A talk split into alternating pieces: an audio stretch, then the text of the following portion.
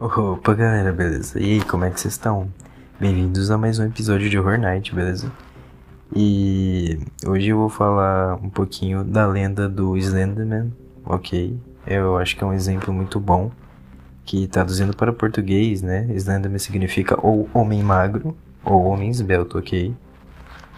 Então, existem várias histórias do Slenderman, mas quem originalizou ele e quem realmente criou a história foi um Victor Surge, que ele é um americano e vive na Flórida, beleza?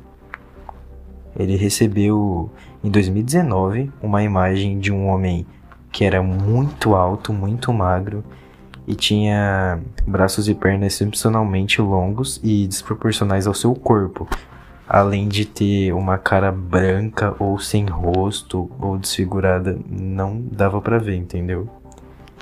É, de acordo com o criador, né, do Slenderman, é, o personagem ele foi inspirado nas obras do Stephen King, que é um ator famoso que criou várias histórias de terror como It a Coisa e Carrie a Feia. A Carrie é estranha, foi mal.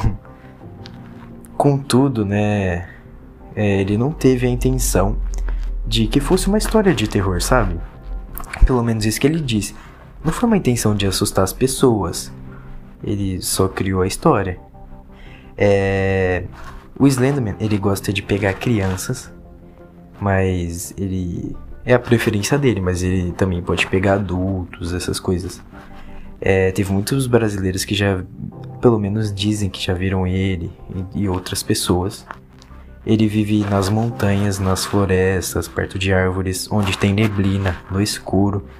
Ele pode até, por ser alto, e bem magro, ele pode até se disfarçar de poste.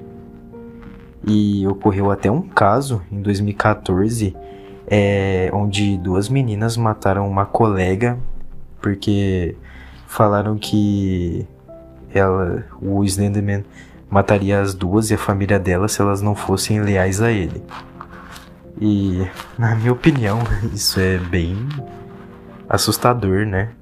É uma história muito legal. E é isso, vai de você se você acha que é real ou não.